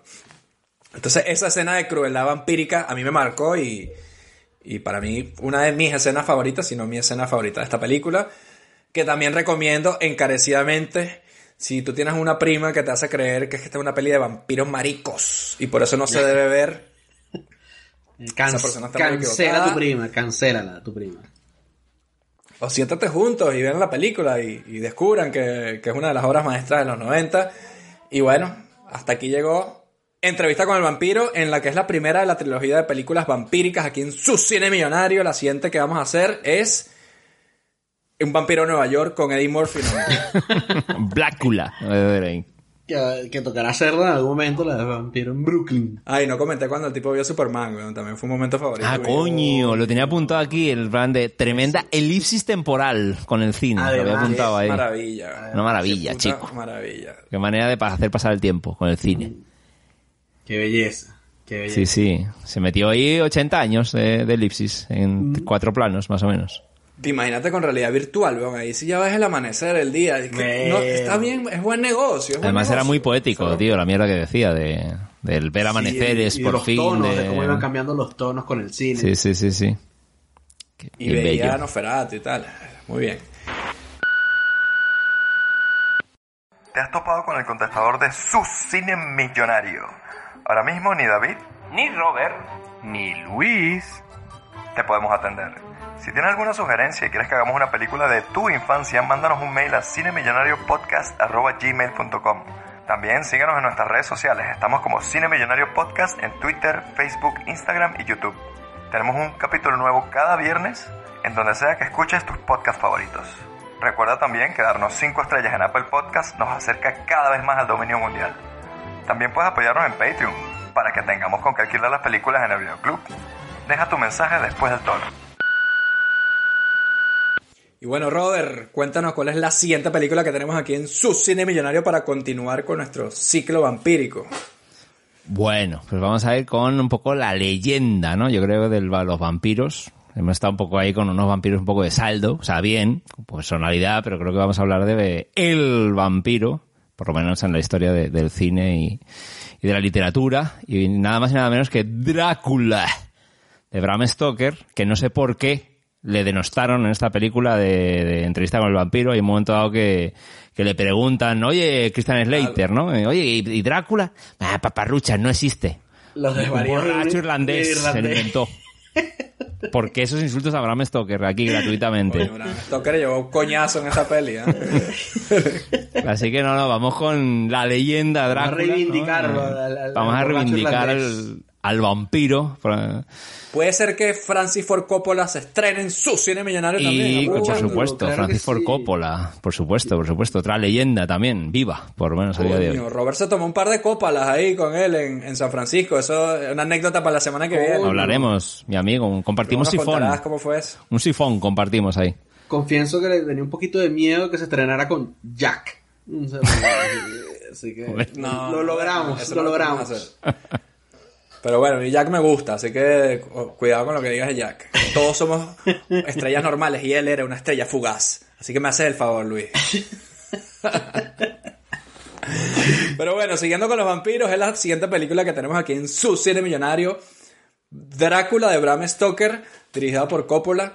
Eh, vayan buscando la peli y nos vemos el viernes. Mientras tanto, les digo lo de siempre: beban sus tres litritos de sangre, digo, beban sus tres litritos de agua, lávense las manos y recuerden. Sean hedonistas si son vampiros, coño. Yo pensaba que era así, que no veas el sol, bueno, no. Se coge su, de- su dedalillo con un ñate y a clavarlo ahí y a beber gente. A los Y malos. nunca me hagas beber sangre muerta.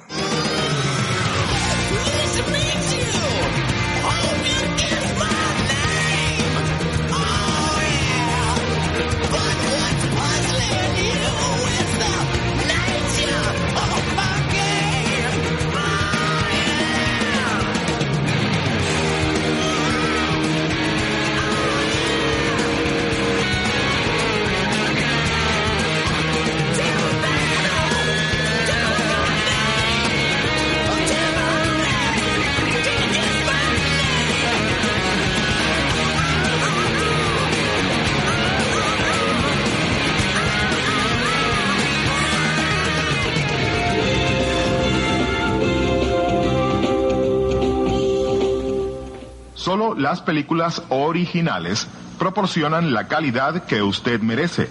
No se deje engañar. Dígale no a la piratería.